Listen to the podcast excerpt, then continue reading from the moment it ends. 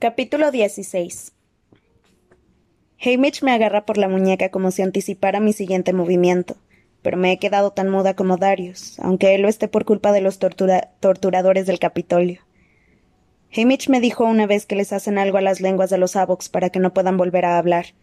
En mi cabeza oigo la voz de Darius, pícara y alegre, gastándome bromas en el quemador. No como se burlan de mí mis compañeros vencedores, sino porque nos caíamos bien de verdad. Si Gale pudiese verlo ahora, Sé que cualquier movimiento que haga hacia Darius, cualquier señal de reconocimiento, solo serviría para que lo castigaran. Así que nos miramos a los ojos. Darius, un esclavo mudo. Yo, condenada a muerte. De todos modos, ¿qué podríamos decirnos? ¿Que sentimos la suerte del otro? ¿Que nos duele el dolor del otro? ¿Que nos alegramos de haber tenido la oportunidad de conocernos? No. Darius no debería alegrarse de haberme conocido. Si yo hubiera estado allí si yo hubiera estado allí para detener a Thread, él no tendría que haber dado un paso adelante para salvar a Gale y ahora no sería un Avox. Y en concreto, no sería mi Avox, porque está claro que el presidente Snow lo ha colocado aquí por mí. Me suelto de la mano de Hamish, me dirijo a mi antiguo dormitorio y cierro la puerta con pestillo. Me siento en la cama con los codos sobre las rodillas y la frente apoyada en los puños y observo mi traje brillando en la oscuridad, imaginándome que estoy de vuelta en el distrito 12, acurrucada al lado de la chimenea. Obscurece poco a poco, conforme, se gastan las baterías. Cuando Effie llama a la puerta para que vaya a cenar, me levanto, me quito el traje, lo doblo con cuidado y lo dejo sobre la mesa junto con la corona. En el baño me lavo las rayas negras de maquillaje de la cara. Después me pongo una camisa y unos pantalones sencillos y recorro el pasillo camino al comedor. Durante la cena no le presto mucha atención a nada, salvo a que Darius y la chica pelirroja son nuestros camareros. Están todos: Effie, Hamish, Sina, Portia y Pita. Supongo que hablando de la ceremonia de apertura, pero el único momento en el que de verdad me siento presente es cuando tiro adrede un plato de guisantes al suelo, y antes de que alguien pueda detenerme me agacho para recuperarlo. Tiré el plato cuando Darius estaba a mi lado, y los dos nos encontramos brevemente, sin que nadie nos vea mientras quitamos los guisantes. Nuestras manos se tocan un instante y siento su piel, basta bajo la salsa pringosa del plato. En el desesperado apretón de dedos se encuentran todas las palabras que nunca podremos decirnos. Entonces Effie empieza a cacarear detrás de mí para recordarme. Ese no es tu trabajo, Katniss. Y él me suelta la mano. Cuando vamos a ver el resumen de la ceremonia, me coloco entre Sina y Hamish en el sofá, porque no quiero estar al lado de Pita. Cuando vamos a ver el resumen de la ceremonia, me coloco entre Sina y Hamish en el sofá, porque no quiero estar al lado de Pita. El horror de lo ocurrido con Darius nos pertenece a Gale y a mí, y quizá incluso a Hamish, pero no a Pita. Aunque puede que conociera lo suficiente a Darius para haberlo saludado por la calle, no pertenecía al quemador como el resto de nosotros. Además, sigo enojada porque se rió de mí junto con los otros vencedores, y lo que menos necesito ahora es su comprensión y su consuelo. No he cambiado de idea sobre salvarlo en la arena, pero no le debo nada más. Mientras observo el desfile hacia el círculo de la ciudad, pienso en que en un año normal ya es horrible de por sí que nos hagan disfrazarnos y pasearnos por todas las calles montados en carros. Por muy tontos que parezcan los niños disfrazados, los vencedores de más edad resultan lamentables. Unos cuantos que todavía son jóvenes, como Joanna o Finnick, o que siguen cuidando su cuerpo como Cider y Brutus, todavía conservan algo de dignidad. Sin embargo, la mayoría, los que han caído en las garras de la bebida, la morfina o la enfermedad, están grotescos con sus trajes de vacas, árboles y hogazas de pan. El año pasado charlamos sin parar sobre cada concursante, pero esta noche solo se oye algún que otro comentario. No es de extrañar que el público se vuelva loco cuando aparecemos Pita y yo, tan jóvenes, fuertes y bellos con nuestros relucientes disfraces, la viva imagen de lo que debería ser un tributo. En cuanto termina me levanto, les doy las gracias a Sina y Portia por su asombroso trabajo y me voy a la cama. Effie me recuerda que debemos desayunar temprano para trabajar en nuestra estrategia de entrenamiento, aunque incluso su voz suena hueca. Pobre Effie. Después de conseguir al fin un año decente en los juegos con Pita y conmigo, todo se ha convertido en un desastre al que ni ella logra encontrarle el lado positivo. Desde la perspectiva del Capitolio, supongo que esto cuenta como una verdadera tragedia. Poco después de acostarme, alguien llama flojito a la puerta, pero no hago caso. No quiero ver a Pita esta noche, sobre todo con Darius cerca. Es casi tan malo como si Gale estuviese aquí. Gale. ¿Cómo voy a olvidarme de él con Darius dando vueltas por los pasillos? En mis pesadillas aparecen muchas lenguas. Primero observo paralizada e indefensa como unas manos de guantes blancos llevan a cabo la sangrienta disección dentro de la boca de Darius. Después estoy en una fiesta en la que todos llevan máscaras y alguien con una lengua larga y húmeda, imagino que Finnick, me acecha. Pero cuando me alcanza y se quita la máscara es el presidente Snow y sus labios carnosos chorrean saliva sanguinolienta. Al final vuelvo a la arena, con, la lengua tan seca como el papel de lija, e intento llegar a un estanque que se aleja cada vez que estoy a punto de tocarlo. Cuando me despierto, voy dando traspiés hasta el baño y bebo agua de la llave hasta reventar. Me quito la ropa sudada, me dejo caer en la cama desnuda y de algún modo consigo volver a dormirme. A la mañana siguiente retraso todo lo posible el momento del desayuno, porque no quiero discutir nuestra estrategia de entrenamiento. ¿Qué hay que discutir? Todos saben lo que los demás pueden hacer o al menos lo que podían hacer. Así que Pita y yo seguiremos haciendo de enamorados y se acabó. La verdad es que no tengo ganas de hablar de ello, sobre todo con Darius al lado, sin poder hablar. Me doy un largo baño, me visto con la ropa que Sina me ha dejado para el entrenamiento y pido comida del menú en mi cuarto a través de un micrófono. En un minuto tengo salchichas, huevos, patatas, pan, zumo y chocolate caliente. Como hasta llenarme mientras espero a las diez en punto, momento en el que debo bajar al centro de entrenamiento. A las nueve y media Hamish empieza a aporrear la puerta, obviamente harto de mí, para ordenarme que vaya al comedor. Aún así, me cepillo los dientes antes de recorrer lentamente el pasillo, logrando perder otros cinco minutos más.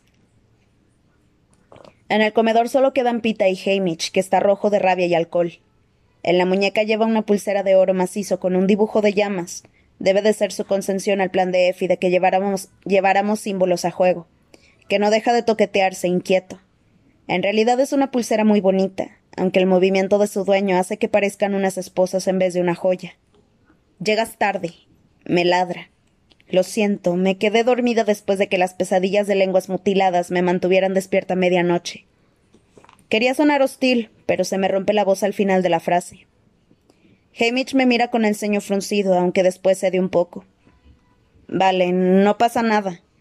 En el entrenamiento de hoy tienen dos misiones. Una, seguir enamorados. Hmm, obviamente, respondo. Y dos, hacer amigos. No, no confío en ninguno de ellos. Afirmo. A la mayoría no lo soporto y preferiría que funcionáramos los dos solos. Es lo primero que yo, que yo dije, pero. empieza Pita. Pero no bastará insiste Hamish. Esta vez van a necesitar más aliados. ¿Por qué? Pregunto. Porque están en clara desventaja. Sus competidores se conocen desde hace años, así que ¿a quién crees que van a atacar primero?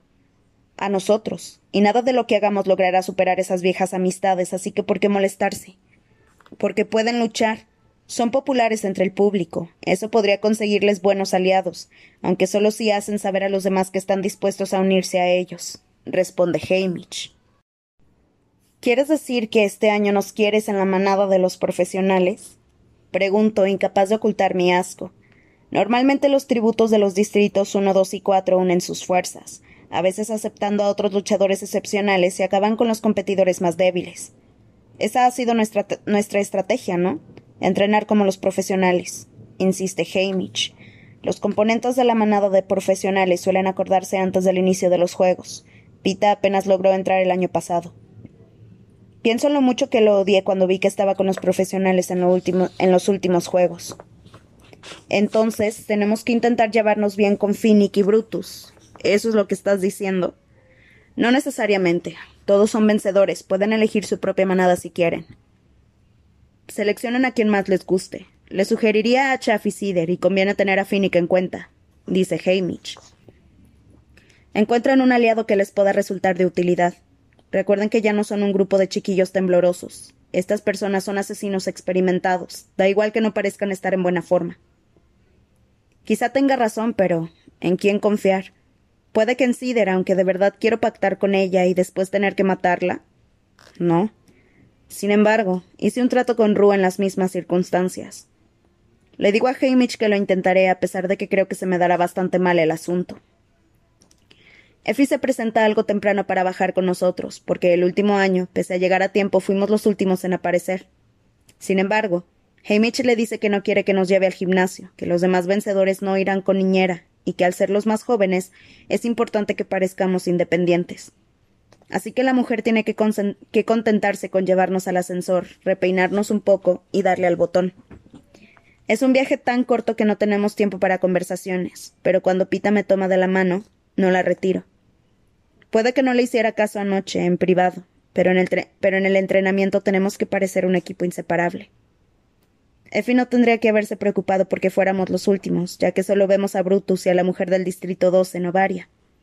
En Ovaria aparenta unos treinta años, y lo único que recuerdo de ella es que mató a otros tributos en un combate cuerpo a cuerpo, cuerpo, a cuerpo desgarrándoles el cuello a mordiscos. Se hizo tan famosa por ello que después de ser declarada vencedora, pidió que le modificaran los dientes quirúrgicamente para que acabaran en punta, como si fueran colmillos, con incrustaciones de oro, tiene bastantes admiradores en el Capitolio. A las diez solo han aparecido la mitad de los tributos. Atala, la mujer que se encarga del entrenamiento, empieza su discurso a la hora en punto, sin dejar que la pobre asistencia la desaliente. Quizá ya se lo esperaba. Me siento algo aliviada porque eso significa que hay doce personas con las que no tendré que fingir llevarme bien. Atala repasa la lista de puestos en los que se pueden encontrar técnicas de combate y de supervivencia, y nos deja para que entrenemos. Le digo a Pita que nos dividamos para cubrir más terreno. Cuando se va para tirar lanzas con Brutos y Chaff, me dirijo al puesto de los nudos. Casi nadie se molesta en visitarlo, pero a mí me gusta el entrenador y él me recuerda con cariño, quizá porque pasé algún tiempo con él el año pasado.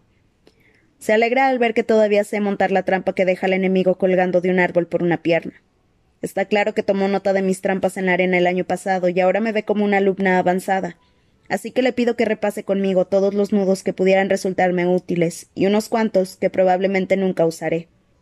No me importaría pasar la, mañana a solas con él, pero al cabo de una hora y media alguien me rodea con sus brazos por detrás y termina con facilidad el complicado nudo con el que había estado luchando.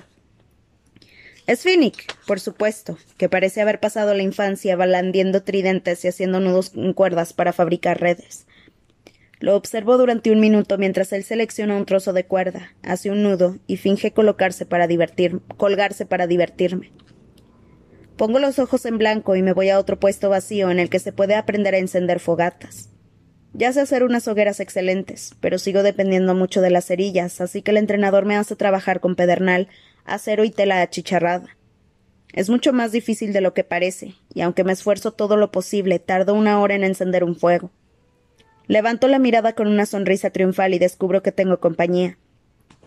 Los dos tributos del Distrito 3 están a mi lado intentando encender un fuego decente con cerillas. Pienso en largarme. Sin embargo, lo que de verdad quiero es probar de nuevo el, pedernal, y si tengo que decirle a Hamish que he intentado hacer amigos, estos dos podrían ser una elección soportable. Los dos son bajos y tienen piel cenicienta y pelo negro. La mujer, Wires, debe de ser de la edad de mi madre y habla con una voz tranquila e inteligente. Sin embargo, me doy cuenta enseguida de que tiene la costumbre de dejar las palabras sin terminar a, a mitad de la frase, como si se le olvidara que tiene compañía. Viti, el hombre es mayor y algo nervioso. El hombre es mayor y algo nervioso. Lleva gafas, aunque se pasa mucho tiempo mirando por encima de ellas. Son los dos un poco extraños, pero estoy casi segura de que ninguno va a intentar hacerme sentir incómoda desnudándose. Además, son del Distrito 3. A lo mejor pueden confirmar mis sospechas de un levantamiento en aquella zona. Echo un vistazo a mi alrededor. Pita está en el centro de un círculo de desvergonzados lanzadores de cuchillos. Los adictos a la morfina del Distrito 6 están en el puesto de camuflaje, pintándose la cara el uno al otro con remolinos de rosa chillón. El hombre del Distrito 5 está vomitando vino sobre el suelo del puesto de combate con espada. Finnick y la anciana de su distrito están en el puesto de arco. Joanna Mason vuelve a estar desnuda, untándose aceite para una lección de lucha libre. Decido quedarme donde estoy. Wires y Beatty no son mala compañía. Parecen bastante amigables sin llegar a ser fisgones. Hablamos sobre nuestros talentos. Me cuentan que los dos inventan cosas, lo que hace que mi supuesto interés en la moda resulte muy flojo. Wires saca una especie de dispositivo de coser en el que está trabajando. Detecta la densidad de la tela y selecciona la resistencia dice, y se queda absorta en un trocito de paja seca antes de seguir. La resistencia del hilo, termina Viti la explicación. Automáticamente evita el error humano. Después me habla de su, de su éxito creando un chip musical tan pequeño que cabe en una escama de purpurina, pero con capacidad para guardar varias horas de canciones. Recuerdo que Octavia habló sobre eso durante la sesión de fotos de boda y vio la posibilidad de aludir el levantamiento. Oh, sí. Mi equipo de preparación estaba muy molesto hace unos meses. Creo que porque no pudieron conseguir uno de esos. Digo, como si nada. Supongo que hubo una acumulación de pedidos en el Distrito 3. Viti me mira a través de sus gafas. Sí. ¿Han tenido una acumulación similar en la producción de carbón este año? Me pregunta. No, bueno, perdimos un par de semanas cuando trajeron al nuevo jefe de los agentes de la paz y su equipo. Nada importante. Para la producción, me refiero. Pasarse dos semanas en casa sin hacer nada hizo que mucha gente pasara hambre. Creo que entienden lo que intento decir, que no hemos tenido ningún levantamiento. Oh, qué lástima, comenta Wires algo decepcionada. Tu distrito me parece muy. Pero deja la frase sin terminar, distraída por algo que está dentro de su cabeza. Interesante, concluye Viti por ella. A los dos nos lo parece. Me siento mal sabiendo que su distrito habrá sufrido mucho más que el nuestro. Me veo obligada a defender a los míos, así que digo. Bueno, en el 12 no somos muchos, aunque cualquiera lo diría por el tamaño de nuestras fuerzas de seguridad, pero supongo que sí que somos interesantes. Cuando nos dirigimos a otro puesto, Wire se detiene y levanta la vista para mirar a los vigilantes de los juegos, que dan vueltas por allí, comiendo y bebiendo, observándonos de vez en cuando. Miren, dice, señalándolos con la cabeza. Lo hago y veo a Plutarch Heavensby con la magnífica toga morada de cuello de piel que lo distingue como vigilante jefe. Está comiéndose un muslo de pavo. No veo por qué eso merece un comentario, aunque respondo. Sí, lo han ascendido a vigilante jefe este año. No, no. Ahí en la esquina de la mesa. Se puede dice Wires. Percibir.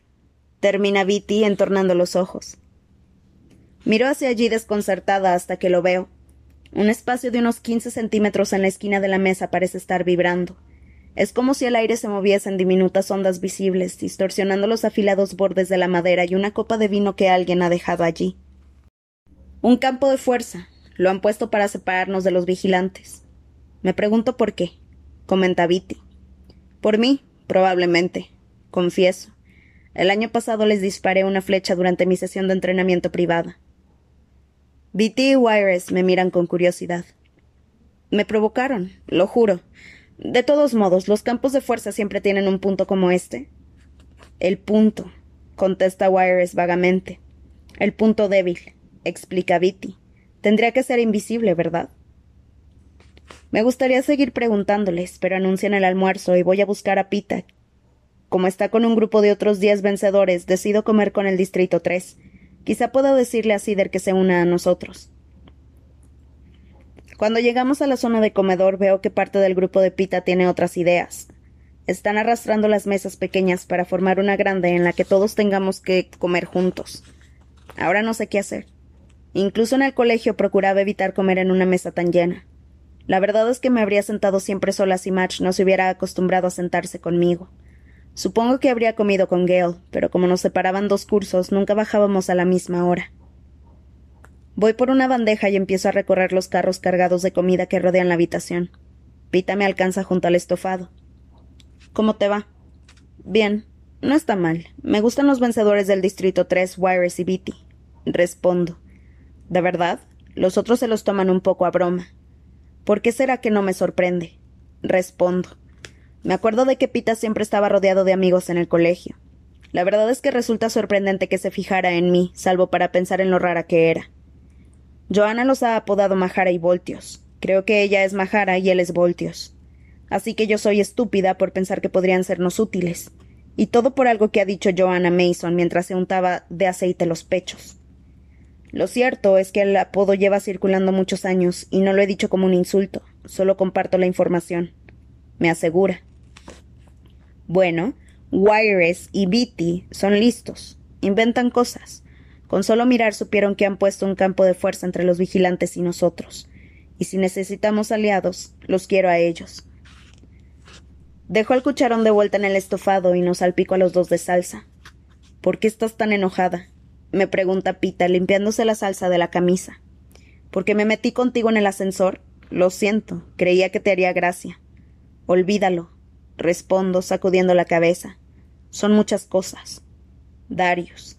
Darius, los juegos, Hamish obligándonos a formar equipo con nosotros. Podemos hacerlo los dos solos, ya lo sabes. Lo sé, pero quizá Hamish tenga razón. Respondo. No se lo digas, pero suele tenerla en lo que respecta a los juegos. Bueno, puedes tener la última palabra sobre nuestros aliados, aunque ahora mismo me inclino hacia Chaff y Cider. Cider me parece bien. Chaff no. Le digo. Al menos todavía no. Ven a comer con él, te prometo que no le dejaré besarte otra vez. Chaff no parece tan malo durante la comida. Está sobrio, y aunque habla demasiado alto y hace muchas bromas estúpidas, la mayoría son para reírse de sí mismo. Ya veo por qué se lleva bien con Hamish, que siempre está envuelto en obscuros pensamientos, aunque todavía no estoy segura de querer formar equipo con él. Intento con todas mis fuerzas ser sociable, no solo con Chaff, sino con el resto del grupo. Después de comer me paso por el puesto de insectos comestibles con los distrito del ocho, con los del distrito 8, Cecilia, que tiene tres hijos en casa, y Woof, un hombre muy anciano que apenas oye y no parece saber lo que pasa, porque no deja de llevarse bichos venenosos a la boca. Ojalá pudiera hablarles de mi encuentro con Twill y Bonnie en el bosque, pero no sé cómo hacerlo. Kashmir y Gloss, los dos hermanos del Distrito 1, me llaman y nos dedicamos a fabricar hamacas durante un rato. Son educados, aunque fríos, y me paso todo el tiempo pensando en cómo maté a los dos tributos de su distrito, Glimmer y Marvel, el año pasado, y en que probablemente los conocieran o incluso fueran sus mentores. Tanto mi hamaca como mi intento por conectar con ellos resultan mediocres, como mucho. Me uno a Enovaria en el entrenamiento con espada e intercambio algunos comentarios, pero está claro que ninguna de las dos desea estar en el mismo equipo. Finica aparece de nuevo cuando estoy aprendiendo trucos de pesca, aunque lo hace básicamente para presentarme a Max, la anciana que también viene del Distrito 4. Entre el acento de su tierra y que no habla bien, es probable que haya sufrido una apoplejia. No logro entender más de una palabra de cada cuatro. Sin embargo, Juro que sabe convertir cualquier cosa en un buen anzuelo, una espina, un hueso o un pendiente. Al cabo de un rato dejo de atender a la entrenadora e intento copiar todo lo que hace ella. Cuando consigo fabricar un anzuelo bastante pasable con un clavo doblado y lo ato a unos mechones de mi pelo, la mujer esboza una desdentada sonrisa y me dedica un comentario ininteligible que imagino será un cumplido. De repente recuerdo que se presentó voluntaria para sustituir a la joven histérica de su distrito. No pudo ser porque pensara tener alguna oportunidad de ganar, así que lo hizo para salvar la vida a la chica, igual que yo me presenté el año pasado para salvar a Prim. Decido que la quiero en mi equipo. Genial. Ahora tengo que volver y decirle a Hamish que quiero a una mujer de ochenta años, a Mahara y a Voltios de aliados. Le va a encantar. Total, que decido dejar de intentar hacer amigos y me acerco al puesto de arco para recuperar algo de cordura. Es un sitio estupendo, me encanta probar los distintos arcos y flechas. El entrenador, Tax, al ver que los objetivos fijos no me suponen ningún reto, empieza a lanzar unos tontos pájaros de pega al aire para que les dispare. Al principio parece una estupidez, pero resulta ser divertido, como cazar a un animal en movimiento. Como le doy a todo lo que tira, empieza a aumentar el número de pájaros que lanza al aire. Me olvido del resto del gimnasio, de los vencedores y de lo triste que estoy y me dejo llevar por los disparos. Cuando consigo derribar a cinco pájaros de una vez, me doy cuenta de que hay tanto silencio que puedo oírlos caer uno a uno en el suelo. Me vuelvo y veo que la mayoría de los vencedores se han detenido para mirarme. En sus rostros encuentro de todo, desde envidia a odio pasando por admiración. Después del entrenamiento me quedo con Pita y esperamos a que Hamish y Effie aparezcan para la cena. Cuando nos llaman para comer, Hamish salta sobre, sobre mí de inmediato. Bueno, al menos la mitad de los vencedores ha pedido a sus mentores que te soliciten como aliada. Estoy seguro de que no ha sido por tu alegre personalidad. La han visto disparar, responde Pita sonriendo. La verdad es que es la primera vez que la he visto disparar de verdad. También estoy pensando en hacer una solicitud formal. ¿Tan buena eres? me pregunta Hamish. Tan buena para que te quiera Brutus en el equipo. Pero yo no quiero a Brutus, respondo encogiéndome de hombros. Quiero a Max y al Distrito 3. Claro que sí, responde Hamish suspirando y pide una botella de vino. Les diré a todos que todavía lo estás pensando. Después de mi exhibición de tiro con arcos, siguen metiéndose un poco conmigo, pero ya no me da la impresión de que se burlen de mí. De hecho, es como si me hubieran dejado entrar en el círculo de los vencedores. Durante los dos días siguientes paso algún tiempo con casi todos los que van a la arena, incluso con los adictos, que con la ayuda de Pita me, camuflan con pintura en un campo de flores amarillas. Incluso con Finnick, que me, da que me da una hora de clase de tridente a cambio de una hora de clase de arco. Y cuando más llego a conocerlos, peor es, porque en general no los odio. Algunos hasta me gustan y me agradan, y muchos de ellos están tan locos que mi instinto natural sería protegerlos.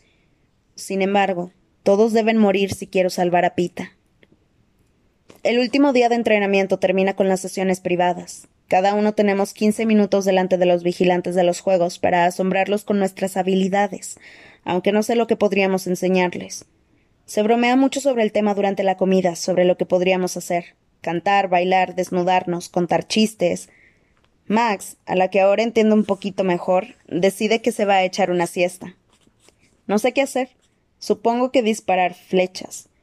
Hamish me pidió que lo sorprendiera, si podía, pero no me quedan ideas. Como chica del Distrito 12 soy la última. El comedor se va quedando en silencio conforme los tributos entran a actuar. Es más fácil seguir comportándonos de forma irreverente e invencible como hasta ahora, cuando somos más. Lo único que pienso mientras mis compañeros desaparecen por la puerta es que les quedan pocos días de vida. Finalmente Pita y yo nos quedamos solos, y él pone una mano encima de la mesa en busca de la mía. ¿Sabes ya lo que vas a hacer para ellos? Este año no puedo usarlos como blanco de tiro. Respondo, sacudiendo la cabeza. Por lo del campo de fuerza y tal. Quizá me ponga a fabricar anzuelos, ¿y tú? Ni idea. Ojalá pudiera hacerles una tarta o algo así. Pues camúflate, sugiero. Si los adictos me han dejado material para trabajar, responde irónico. Llevan pegados a ese puesto desde que empezó el entrenamiento. Guardamos silencio un rato y después le suelto lo único en lo que los dos estamos pensando. ¿Cómo vamos a matar a estas personas, Pita? No lo sé. Responde, apoyando la frente en nuestras manos entrelazadas. No los quiero de aliados porque nos ha obligado Hamish a conocerlos mejor. Hace que todo sea mucho más difícil que la última vez, salvo quizá por Ru. Pero supongo que, de todos modos, nunca habría podido matarla. Era demasiado parecida a Prim. Su muerte fue la más despreciable, ¿no? Me pregunta, mirándome con el ceño fruncido como si pensara en algo. Ninguna fue bonita. Respondo pensando en los finales de Glimmer y Cato. Llaman a Pita, así que espero sola. Pasan quince minutos, después media hora. A los cuarenta minutos me llaman. Cuando entro huelo a productos de limpieza y me doy cuenta de que han arrastrado una de las colchonetas al centro de la habitación. El ambiente es muy distinto al del año pasado, en el que los vigilantes estaban medio borrachos y comían distraídos en la mesa del banquete. Susurran entre ellos, parecen algo molestos. ¿Qué ha hecho Pita? ¿Los ha enojado? Me preocupo porque eso no es bueno. No quiero que Pita se convierta en objetivo de la rabia de los vigilantes. Eso es parte de mi trabajo, apartarlos de Pita. Pero, ¿qué ha hecho para enojarlos? Hmm. Porque me encantaría hacer eso y más, penetrar más allá de la petulante máscara de los que utilizan su cerebro para inventarse formas divertidas de matarnos. Que se den cuenta de que aunque nosotros somos vulnerables ante las crueldades del Capitolio, ellos también. Se hacen una idea de lo mucho que los odio. Pienso. A ustedes que han entregado su talento a los juegos. Intento captar la mirada de Plutarch Heavensby, pero él parece estar evitándome adrede, como ha hecho durante todo el periodo de entrenamiento. Recuerdo cómo fue a buscarme para invitarme a bailar, lo encantado que estaba de poder enseñarme el cinzajo de su reloj. Sus modales amables no encajan aquí. ¿Cómo iban a hacerlo si no soy más que un tributo y él es el vigilante jefe? Tan poderoso, tan distante, tan seguro. De repente sé qué hacer, y será algo que borre del mapa cualquier cosa que Pita haya hecho. Me acerco al puesto de los nudos y elijo un trozo de cuerda. Me resulta difícil manipularlo porque nunca he practicado este nudo en concreto, sino que se lo he visto hacer a los hábiles dedos de Finny, que se movían muy deprisa. Al cabo de unos diez minutos consigo un lazo decente. Después arrastro hasta el centro de la habitación uno de los muñecos que usamos para practicar puntería, y con algunas barras para hacer flexiones lo cuelgo del cuello. Estaría bien atarle las manos a la espalda, pero me parece que me quedo sin tiempo, así que corro al puesto del camuflaje, donde algunos tributos, sin duda los adictos, lo han puesto todo pringado. Sin embargo, logro encontrar un contenedor de zumo de bayas rojos sangre que me vendría bien. La tela color carne de la piel del muñeco es un lienzo bueno y absorbente. Uno de los dedos para pintar con mucho cuidado las palabras en su cuerpo, aunque ocultándoselas a los vigilantes. Entonces me aparto rápidamente para ver su reacción al leer el nombre que he escrito en el muñeco. Seneca Crane.